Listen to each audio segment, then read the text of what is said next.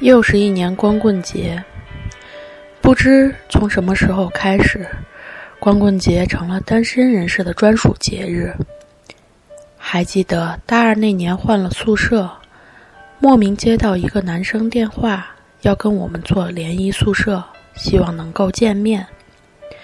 作为宿舍长的我，在征询了宿舍姐妹们的意见后，也应下了对方的邀约。那天的课后。跟联谊宿舍的小男生见了面，相互自我介绍后，他们邀请我们一起去 K 歌。作为礼貌，大家娱乐后，我们请他们吃了饭。吃饭的当空，跟他们细聊才知道，他们是从我们那个宿舍搬出后唯一一个没有被拆散的宿舍。他们觉得能在一一起同舍是种缘分。也好奇是什么样的人住进了他们曾经的宿舍，所以找到我们做了联谊宿舍。特别有意思的是，他们告诉我们那天是十一月一日，是光棍节。那是我第一次听说“光棍节”这个名词，感觉还蛮有意思的。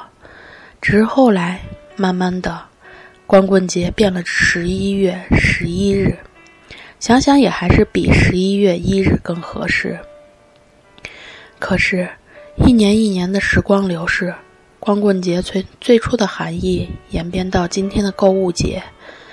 从经济学的角度讲，这个节日确实促进了消费，带动了经济的发展。可是从另一个方面看，买买买的这种行为，是不是也填补了一部分内心的空虚？从恋爱到结婚生子这一路走来，回头看看，倒是对单身生活。有了一点点感受。年轻的时候，总觉得自己有大把的时间可以挥霍；到了恋爱的年纪，也曾经因为没有恋人而焦虑过。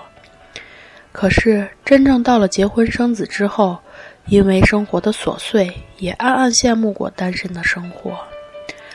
遇到生活的不顺心，每每被家人安慰，也会觉得婚姻生活也还不错。至少遇到事情的时候，自己不是孤军奋战。两种生活是两种不同的感觉，没有哪种生活是更好的。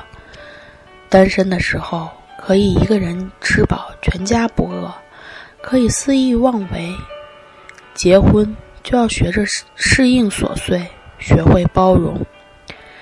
单身就一个人精彩的生活，结婚。就变得更柔韧，这样才能看到生命里最亮丽的风景吧。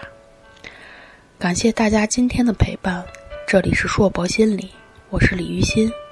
不管你在哪里，世界和我陪伴着你。